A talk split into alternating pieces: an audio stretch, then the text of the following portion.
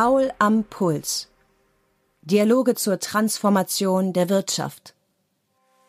Professor Dr. Stefan Paul von der Ruhr-Universität Bochum spricht mit Entscheidungsträgern über wirtschaftliche Wandlungsprozesse. Wie sieht angesichts der Transformationsprozesse der Wirtschaft die Arbeitswelt von morgen aus? Das habe ich Petra von Strombeck gefragt, CEO bei New Work, der Muttergesellschaft unter anderem von Xing. Sie macht neue Anforderungen der Arbeitskräfte zum Ausgangspunkt ihrer Überlegungen mit Blick auf die Gewinnung und Bindung der Mitarbeitenden. Ähm, also man muss tatsächlich Recruiting ein Stück weit neu denken. Also ich gesagt, es sind ja schon lange die Zeiten dabei, wo die Bewerber mit ihren Mappen äh, Schlange standen sozusagen und das Unternehmen sich dankenswerterweise in vielen Assessments aussuchen konnte, wen ist denn jetzt beglückt mit einem Jobangebot. Also die Welt ist ja jetzt eher andersrum. Und deswegen muss man Recruiting auch tatsächlich anders denken. Und zwar schnelle Prozesse auf Augenhöhe. Der Kandidat muss wissen, woran er ist und muss im Loop gehalten werden. Idealerweise baue ich mir einen Talentpool auf über solche Prozesse. Ähm, so. Und wenn ich dann ein Angebot mache, dann kann ich mich heute auch nicht darauf verlassen, dass es der Mensch äh, tatsächlich annimmt. Aber je schneller der Prozess, je besser die Augenhöhe und äh, je schmaler die Auswahlverfahren auch sind, wenn lange Assessment Center macht heute keiner mehr, ähm, das zu Erfolg verstreichen der Prozess. Wir, wir nennen das New Hiring übrigens in Anlehnung an, an New Work. Sowohl bei der Wahl der Arbeitsformen als auch der Gestaltung der Arbeitsorte sei die Einbeziehung der Mitarbeitenden erfolgskritisch. Wir haben wesentlich weniger feste Schreibtische. Wir haben wesentlich mehr Kollaborations- in andere Bereiche, wo Menschen zusammenkommen können. Äh, wir haben wesentlich mehr äh, Zonen unterschiedlich unterteilt für kleine Team-Stand-ups. Man kann sich zurückziehen, man kann ganz in Ruhe arbeiten. Also für jede Form der Arbeit äh, bieten wir tatsächlich die Möglichkeiten. Und wir haben dann auch noch Bereiche zur Entspannung, mal von den Dachterrassen bis zu der ja schon in der Presse gerühmten Kiezkneipe, ähm, für ein kleines äh, Afterwork-Event. Und aber das Spannende daran ist eigentlich gar nicht so sehr, was haben wir gemacht? Also wir haben es alles ausgerichtet auf hybride Teams, hybrides Arbeiten und das Büro ist sozusagen der Punkt, wo man sozial wieder zusammenkommt und dafür versuchen wir auch Anlässe zu schaffen in der Bürogestaltung. Aber das Wesentliche war eigentlich in diesem ganzen Projekt, dass wir die Mitarbeiter extrem stark eingebunden haben.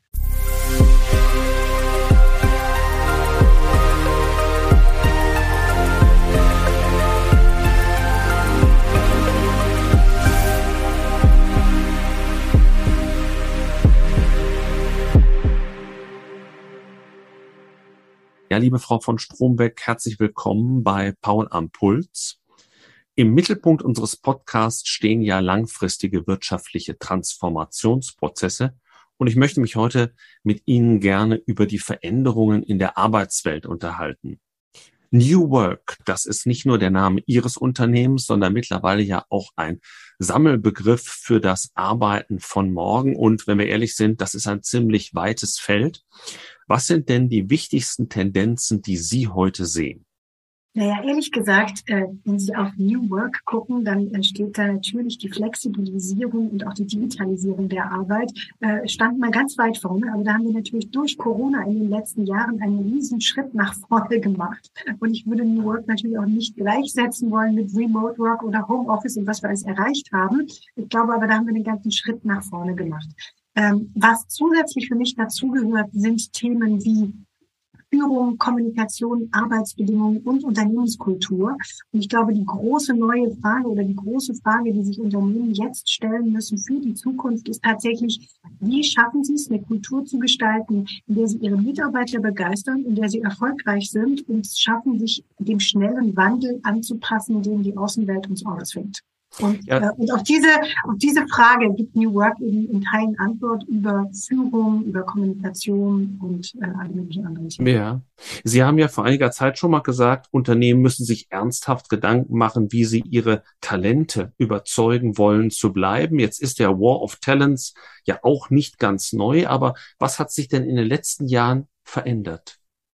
Der ist gar nicht neu. Ehrlich gesagt, wir sprechen in Deutschland ja schon ganz ewig vom Fachkräftemangel. Aber ich glaube, was sich tatsächlich ändert, ist die Intensität. Also wenn Sie jetzt mal nach vorne schauen, dann werden in den nächsten Jahren fünf Millionen Babyboomer den Arbeitsmarkt verlassen und die werden eine klaffende Lücke äh, hinterlassen, was zu einer ganz neuen Dramatik der Situation führt.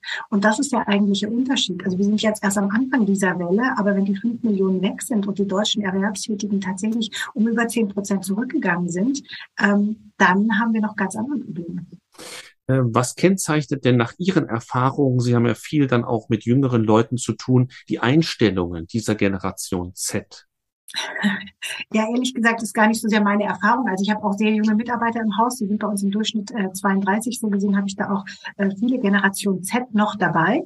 Ähm, aber wir haben vor allem auch Studien gemacht zu dem Thema. Und äh, grundsätzlich ist es so, ähm, dass die sich dadurch auszeichnen, also viele sind sehr gut ausgebildet, ähm, die wollen äh, Sinn haben in dem, was sie tun. Also die wollen eingebunden werden in Entscheidungen, die wollen mitgenommen werden auf die Reise, die wollen kommunikativ abgeholt werden und vor allem wollen sie Sinn finden in dem, was sie tun. Es kann einmal sein, dass das Unternehmen per se jetzt in einem in einer Sparte unterwegs ist, Klimaschutz oder was weiß ich, aber es kann auch sein, dass die einzelne Aufgabe dessen, was sie tun und ihr Beitrag, den sie erleben, für sie Sinn ergibt. Ähm, und da unterscheiden sie sich schon von anderen Generationen.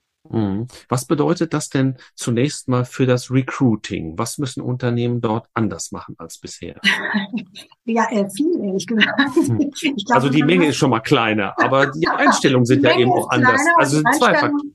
Genau, es macht es nicht leichter. Ähm, also man muss tatsächlich Recruiting ein Stück weit neu denken. Also ich gesagt, es sind ja schon lange die Zeiten dabei, wo die Bewerber mit ihren Mappen äh, Schlange standen sozusagen und das Unternehmen sich dankenswerterweise in vielen Assessments aussuchen konnte, wen ist denn jetzt beglückt mit einem Jobangebot. Also die Welt ist ja jetzt eher andersrum. Und deswegen muss man Recruiting auch tatsächlich anders denken. Und zwar schnelle Prozesse auf Augenhöhe. Der Kandidat muss wissen, woran er ist und muss im Loop gehalten werden. Idealerweise baue ich mir einen Talentpool auf über solche Prozesse. Ähm, so. Und wenn ich dann ein Angebot mache, dann kann ich mich heute auch nicht darauf verlassen, dass es der Mensch äh, tatsächlich annimmt. Aber je schneller der Prozess, je besser die Augenhöhe und äh, je schmaler die Auswahlverfahren auch sind, denn lange Assessment Center macht heute keiner mehr, ähm, desto erfolgversprechender der Prozess. Wir, wir nennen das New Hiring übrigens in Anlehnung an, an New Work. Mhm. Das ist ja erstmal die Gewinnung der Arbeitskräfte. Ähm, wie baut man aber dann Arbeitgeberattraktivität mit der Zeit auf, dass man diejenigen, die man nun mühsam gefunden hat, auch bindet? ja gut, Retention ist natürlich immer ein Gesamtpaket, äh, fairerweise. Und da, da fallen unterschiedliche Sachen rein. Also A braucht der Mensch, und das braucht eigentlich jeder, nicht nur eine Generation Y, ähm, eine attraktive Aufgabe, ein Gefühl eines eigenen Beitrags, das er leisten kann, aber natürlich auch Entwicklungschancen und Gehalt spielen eine, eine Rolle. Und ähm, fairerweise, und das wird auch immer mehr Unternehmen bewusst, ist eben auch Unternehmenskultur ein wirklicher Faktor. Passe ich in den Laden? Muss ich mich da verbiegen? Kann ich, kann ich sein, wie ich möchte? Äh, muss ich mich morgens verkleiden und äh, oder oder kann ich tatsächlich meinen Beitrag so leisten, wie ich bin? Mhm. Und dieser, dieser vermeintlich softe Faktor, äh, der wird immer wichtiger und das sehen auch immer mehr Unternehmen. Und Unternehmen verändern sich jetzt auch schon, weil sie sehen, sonst bekommen sie diese Mitarbeiter nicht. Können Sie das schon so festmachen auch?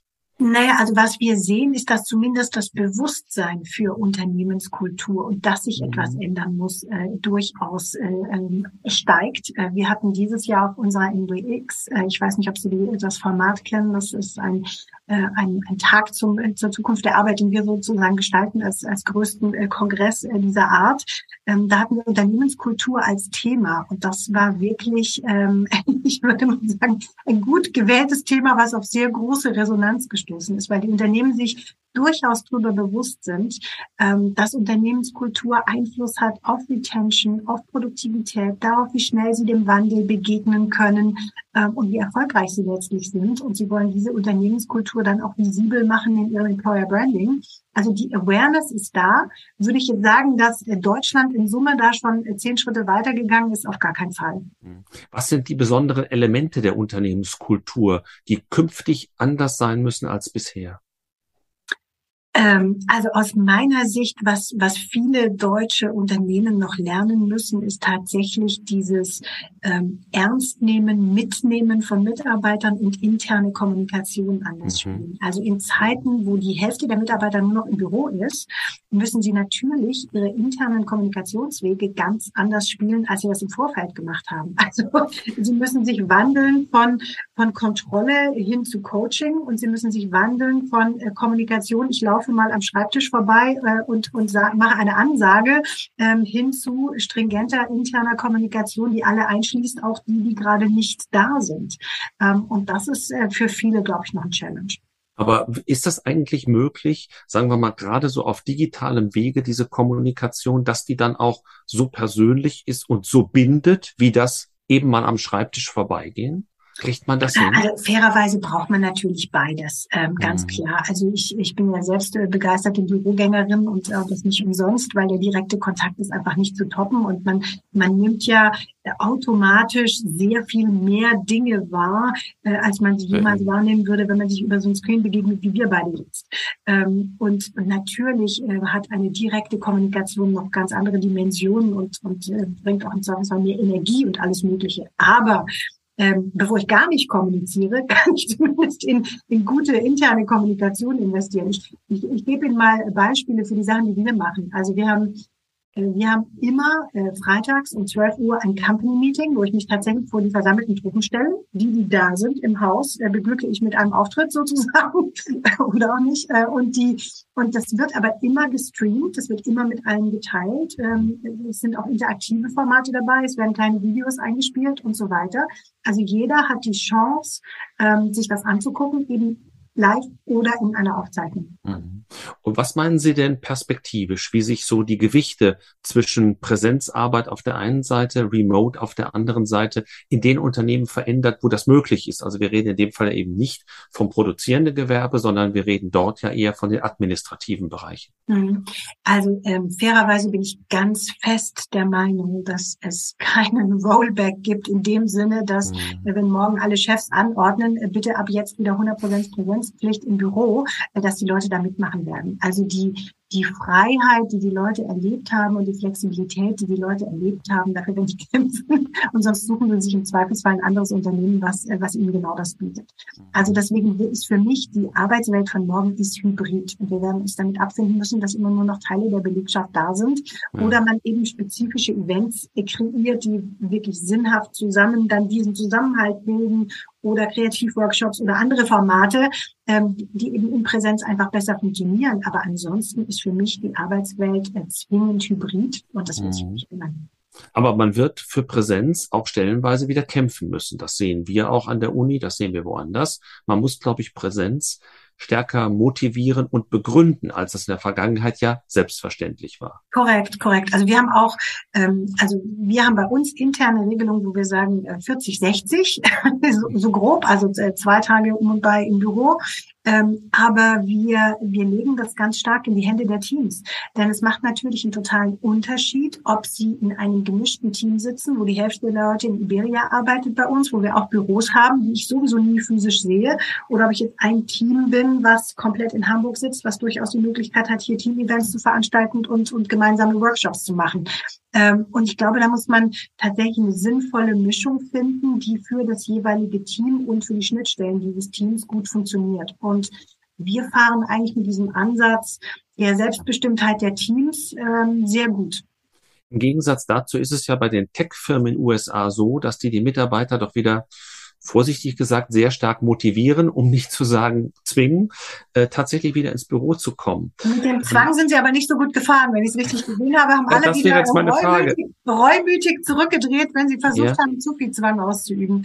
Ja. Also wir haben es tatsächlich eher äh, über Incentives und Events und Veranstaltungen vor Ort äh, mhm. unsere Mitarbeiter angereizt. Und wir haben natürlich auch ein tolles neues Office, muss man sagen. Wir sind ja erst vor einem Jahr in unser neues Bürogebäude gezogen, was die Mitarbeiter mitgestaltet haben, also für sich nach ihren Bedürfnissen, mhm. ähm, da ist die Motivation zu kommen natürlich auch nochmal eine andere. Und kriegt man denn äh, bei in Ihrem ähm, Gewerbe ist ja genauso wie bei den Techies auch Kreativität total wichtig. Kriegt man eben Kreativität und Teamgeist auch auf diese hybride Art und Weise hin oder müssen Sie dort Abstriche machen? Äh, also ich glaube tatsächlich, dass physisches Treffen immer noch Vorteile hat. Punkt. Ähm, also es ist einfach nicht zu toppen. Äh, die Dynamik, die entstehen kann, wenn Menschen sich physisch treffen, ist eine andere, wie wenn man sich in einem Zoom-Call begegnet. Ähm, ich glaube aber tatsächlich, dass es äh, gute Artefakte gibt, mit denen man auch gemeinsam Workshops und sonstiges machen kann und ähm, wo man sozusagen einige, einige Strecke äh, machen kann. Ähm, aber ich glaube, der, der, der Witz besteht letztendlich in der Mischung. Mhm. Also es ist weder ganz schwarz noch ganz weiß und man muss sich die, die Events, die sinnhafterweise nötig sind, um kreative Prozesse in Gang zu setzen oder auch ein Miteinander, ein Teambuilding in Gang zu setzen, ähm, die muss man sich ganz bewusst einplanen und dann hat man für den Rest mehr Freiraum. Wie gehen diejenigen Unternehmen vor, die jetzt beides haben? Auf der einen Seite diejenigen, die tatsächlich produzierend am Band stehen äh, und diejenigen, die in den Verwaltungsbereichen sind und die das, was wir jetzt zusammen besprochen haben, ganz locker irgendwie einrichten können. Mhm. Wie kann man das irgendwie ausbalancieren? Na, da ist natürlich äh, erstmal ist äh, gegenseitiges Vertrauen und Verständnis wichtig. Ne? Also wenn ich A verstehe, in welcher Lebenssituation sind die einen und die anderen und in welcher Situation ist die Firma und was ist der Bedarf. Ähm, und ich glaube tatsächlich, dass man äh, in diesem gegenseitigen Vertrauen und Verständnis durchaus auch die Mitarbeiter einbeziehen kann, dann Lösungen zu finden. Weil es ist für jeden Mitarbeiter einer produzierenden Firma total klar, dass er am Band stehen muss, sonst passiert ja nichts. So, aber natürlich kann ich auch da über Flexibilisierung von Arbeitszeitmodellen nachdenken oder über andere mhm. Themen, die es dann besser machen. So. Und ich glaube durchaus, dass man unter Beteiligung und Befragung der Mitarbeiter herausfinden kann, welche Modelle dann äh, für eben alle Gruppen passen. Gibt es eigentlich rechtliche Hürden, wenn wir jetzt sagen, also es wird zwar hybrid, aber es wird mehr mobile oder remote gearbeitet? Ähm, das Arbeitsrecht beispielsweise, aber auch das Thema Datenschutz, gibt es da Fallen, in die Unternehmen laufen können? Also äh, fairerweise, wir hatten bei uns Gott sei Dank schon alles komplett auf digitale Dokumente umgestellt, digitale Unterschriften und so weiter. So gesehen war auch die erste Corona-Welle für uns kein Problem, weil wir uns nicht mehr Papiere hin und her reichen, um sie zu unterschreiben. Das ist schon mal hilfreich. Ähm, was ich tatsächlich, was für, für uns das größte Problem ist und wo ich auch die größten Hürden sehe, ist tatsächlich viel mehr äh, Steuer- und Arbeitsrecht. Denn leider äh, endet ja Europa immer an der jeweiligen Landesgrenze, wenn sie versuchen, Mitarbeiter flexibel in Teams irgendwie zu arrangieren. Ähm, und das entspricht einfach zumindest für Firmen wie uns, die äh, 40 Nationalitäten in der Belegschaft haben und in zig Ländern, zig Büros arbeiten, ist einfach dieses starre, ich habe eine Betriebsorganisation in einem bestimmten Land und bestimmte steuer- und arbeitsrechtliche Erfordernisse. Das ist die eigentliche Katastrophe für mich. Wir ja. haben jetzt mit viel Aufwand und äh, Einsatz unserer Juristen und HR-Abteilungen eine wirklich gute Lösung gefunden, so dass wir auch den Menschen ermöglichen können, zweimal vier Wochen im Jahr auch aus dem Ausland zu arbeiten. Also. Aber das ist ein administrativer Nightmare, ehrlich gesagt. Ja. Und, das, und das ist mein größtes Thema, dass ich mir wirklich wünschen würde, zumindest innerhalb von Europa, ähm, da sehr viel flexibler sein zu können, denn so würde Europa auch viel mehr zusammenwachsen. Mhm. Was ist da genau die Hürde im, im Steuerrecht? Ist es so, wenn Sie längere Zeit aus Deutschland raus sind, dass Sie dann dort auch Teile Ihres Einkommens versteuern müssen oder was ist genau die Hürde? Nee, das ist tatsächlich, das ist tatsächlich äh, Sozialversicherung ist das eine.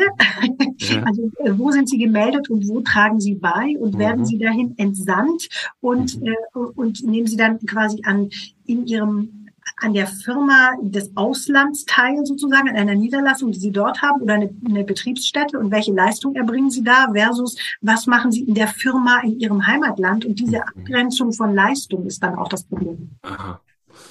Da wird sich natürlich was ändern müssen, wenn tatsächlich mehr dann äh, remote und dann außerhalb Deutschlands arbeiten. Aber eine zweite Frage, die mich in dem Zusammenhang noch bewegt. Sie haben gerade gesagt, wir haben ein ganz schickes neues Büro. Wie sehen denn eigentlich die Büroflächen der Zukunft aus? Wie unterscheiden sie sich vom heutigen Büro? Wir alle kennen ja schon seit Jahren diese Berichte von den Startups mit den Tischkickern, aber das alleine kann es ja nicht sein. Also Sie werden lachen, wir haben auch immer noch einen Tischkicker, aber weil die, weil die Mitarbeiter den äh, gerne haben wollten.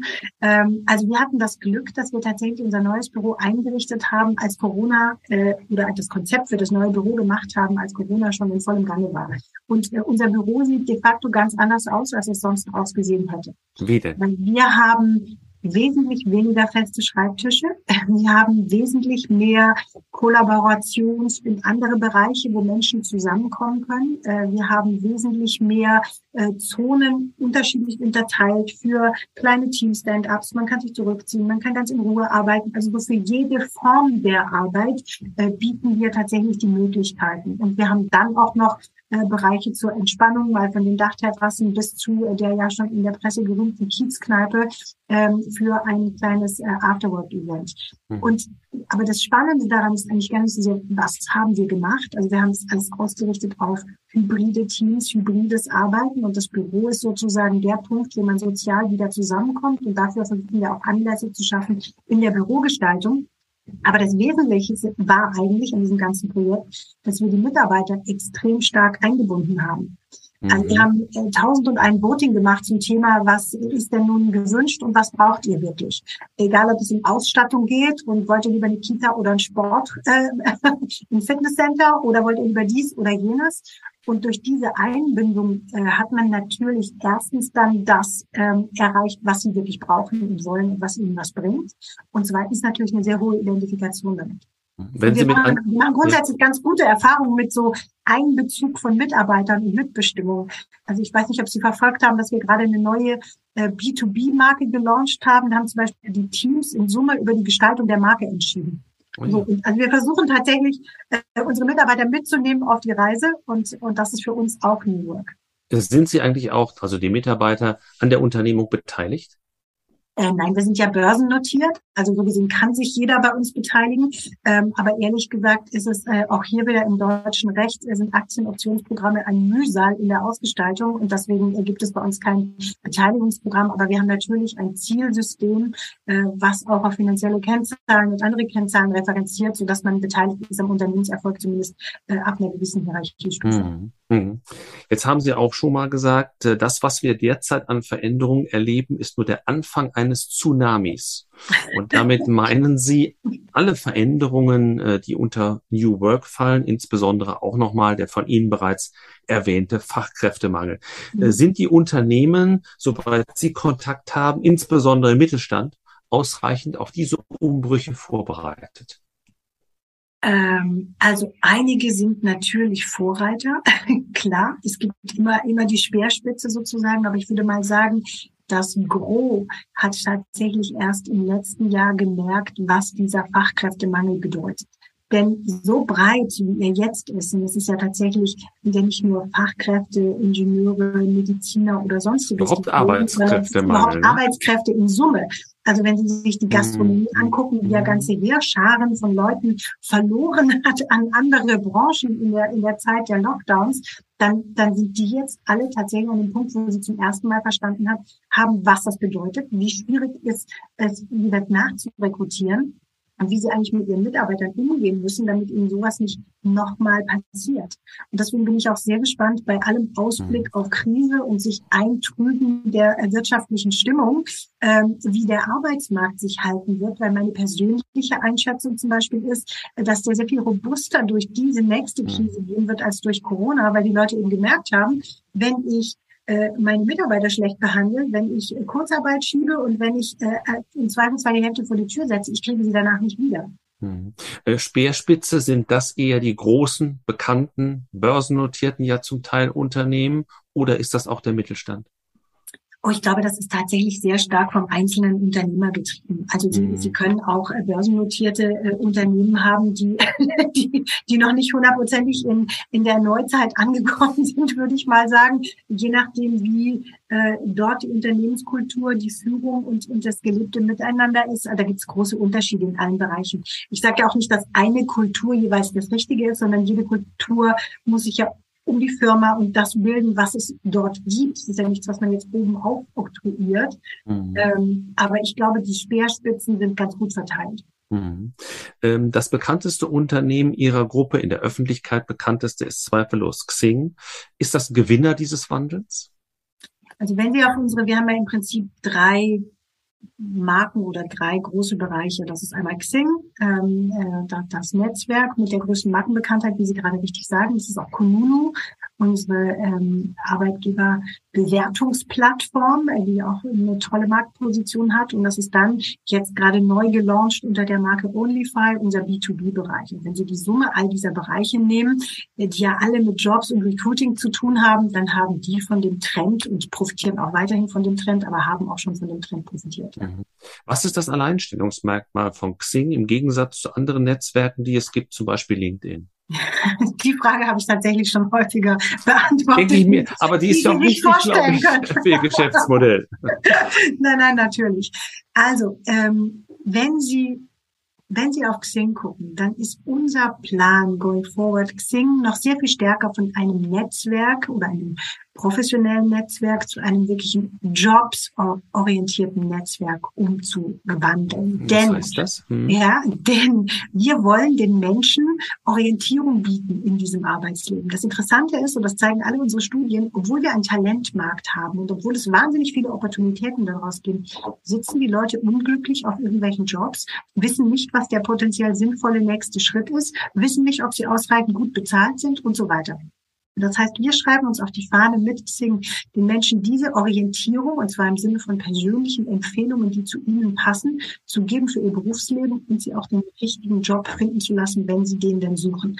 Das heißt, wir wollen uns ganz stark als Local Hero in diesem Jobsmarkt etablieren und weniger jetzt ein, äh, ein klassisches Netzwerk in einem Kopf-an-Kopf-Rennen mit Konkurrenten sein ist keine Austauschplattform über irgendwas, auch berufliche Themen, sondern es, es geht, geht schon. Genau, es geht nicht darum, nur den schönen Schein zu polieren, sondern es geht tatsächlich darum, äh, qualitativen Input zu kriegen zu dem, was mir wichtig ist in meiner jeweiligen Berufssituation. Mhm. Und die Säulen in Ihrem Portfolio, die Schwerpunkte haben Sie schon benannt. Was ist Ihre Portfoliostrategie? Was ist Ihr Zielfoto? Wo wollen Sie als Gruppe in fünf oder zehn Jahren stehen? Also wir haben uns tatsächlich vorgenommen, dass wir der Recruiting-Partner Nummer eins in Deutschland beziehungsweise im deutschsprachigen Raum sein wollen, indem wir unsere Talente äh, an den Markt bringen und als Matchmaker sozusagen für die HR-Abteilung äh, ideale Hires schaffen. Also wir wollen äh, Recruiting-Partner Nummer eins durch unsere Talente sein. Mhm. Das ist sozusagen das Zielbild und die, die großen Geschäftsmodelle, die dahinter liegen, äh, also logischerweise äh, Xing als Talentzugang, Kununu als Talentzugang und eben das ganze B2B-Spektrum unter Unify, das sind sicher mal die größten Blöcke. Ähm, aber wir haben auch ein Modell wie Honeypot, die sich spezialisiert haben auf das ganze Thema Tech Recruiting. Und es können durchaus auch noch weitere Geschäftsmodelle in diesem Recruiting-Feld folgen. Hm. Und haben Sie selbst denn auch diese Fachkräfteprobleme in bestimmten Segmenten, über die wir gesprochen haben? natürlich, wir haben die gleichen Challenges wie der Außenmarkt auch. Also bei uns ist es immer so, natürlich erleben wir auch den Fachkräftemangel und bei uns ist Recruiting auch ein großes Thema. Äh, wir testen natürlich sowohl unsere eigenen Tools als auch das, was wir nach außen verkaufen. Ähm, aber für uns hat es ja dann zumindest immer die gute Seite, wenn wir intern ein Problem haben, weil der Markt extrem anzieht, dann wissen wir, dass zumindest das Geschäft extrem gut läuft. Das ist sicher vorteilhaft.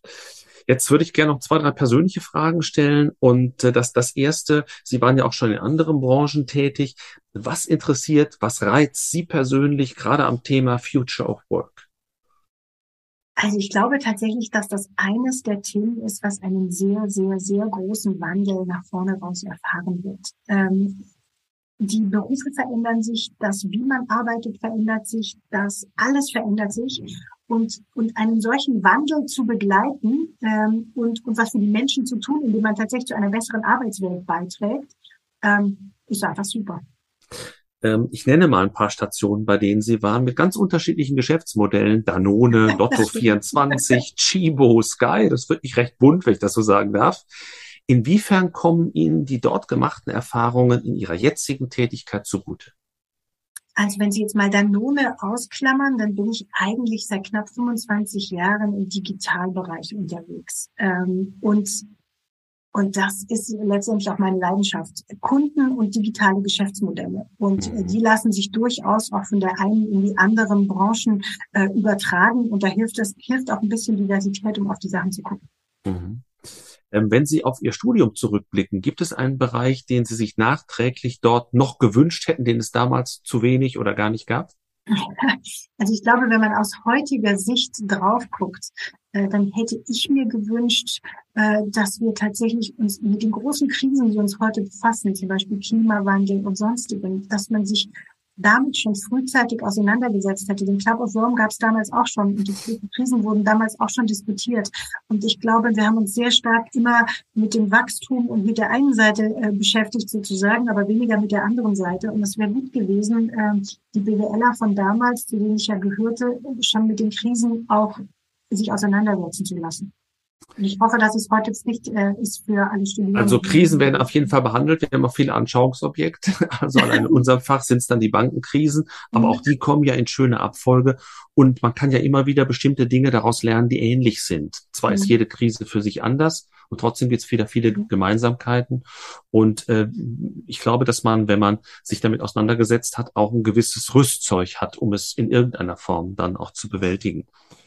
Und dann komme ich eben schon zu der Frage, die uns auch viele Studierende stellen, die vor dem Eintritt ins Berufsleben stehen, nämlich welche Eigenschaften und Fähigkeiten sollte man mitbringen, um sich, unser Thema New Work, in der Arbeitswelt von morgen zu behaupten? ja, also ich glaube, was jeder mitbringt, der durch ein Studium gelaufen ist, ist, dass er gelernt hat zu lernen. Und das ist, glaube ich, eine ganz wesentliche Eigenschaft, denn äh, alles dreht sich so schnell, dass wir ständig gezwungen sind, uns mit neuen Sachverhalten auseinanderzusetzen und Sachen anzueignen. Jedes Berufsbild in jeder Branche ist wieder anders, sodass die erste Voraussetzung ist, ich habe gelernt zu lernen. Aber da würde ich mal einen Haken machen bei Studierenden. Das können die meisten. Ich glaube, das zweite ist tatsächlich ein Thema, ähm, emotionale Intelligenz äh, wird immer wichtiger ähm, dieses Thema, kann ich anderen zuhören? Bin ich Argumenten gegenüber aufgeschlossen? Wie kann ich in einem Team agieren? Kann ich mit einem Team gemeinsam zum Erfolg kommen? Das werden immer wichtigere Faktoren werden, denn der Rest ist ja im Zweifelsfall auch leicht, leichter durch Maschinen zu ersetzen als eben genau dieser Teil. Ähm, und der dritte Aspekt, den ich allen immer mitgeben würde, ist, sie sollen was machen, was sie wirklich, wirklich begeistert. Denn ich bin der Meinung, nur wenn man wirklich Leidenschaft für was empfindet, dann kann man auch wirklich gut werden. Und so gesehen sollen sie sich gut umschauen, äh, was ihr erster Job ist und was ihnen wirklich Spaß macht und darauf ihre Stärken setzen. Und sie haben ja genug Angebote, wie wir eben schon gesagt haben, in, genau. in, in der Tendenz. Genau. Dann komme ich zur letzten Frage, die aber eigentlich gar keine Frage ist, sondern es geht immer um eine Satzergänzung. Wir haben um Wandlungsprozesse uns gekümmert, äh, also um die wirtschaftliche Transformation. Deshalb wenn es einen Satz gäbe, der mit Transformation beginnen würde, dann käme ein Gedankenstrich. Wie würden Sie den ergänzen? Also zu Transformation würde ich sagen, Transformation und Change ist das New Normal der Arbeitswelt. Aber fairerweise würde ich sehr viel lieber einen Satz sagen, und das passt zu dem, was ich Ihnen gerade sagte, was ich den Studenten mitgeben möchte. Mir wäre es eigentlich lieber zu sagen, ähm, in der Liebe und im Job geht es um den Perfect Match. Dann nehmen wir mal beides mit, liebe Frau von Strombeck. Und ich bedanke mich herzlich für das engagierte Gespräch. Man merkt, dass Ihr Puls auch hochgeht bei diesen Themen. Das ist gut, denn Sie haben ja selbst gesagt, nur wenn man für die Dinge brennt, kann man auch etwas ganz Tolles dann letztlich zusammenbringen. Und herzlichen Dank, dass wir heute Ihre Erfahrung teilen durften. Alles Gute für Sie und Ihre Arbeit. Danke gleichfalls. Weiterhin viel Spaß und Grüße an die Studierenden. Dankeschön. Vielen Dank. Tschüss.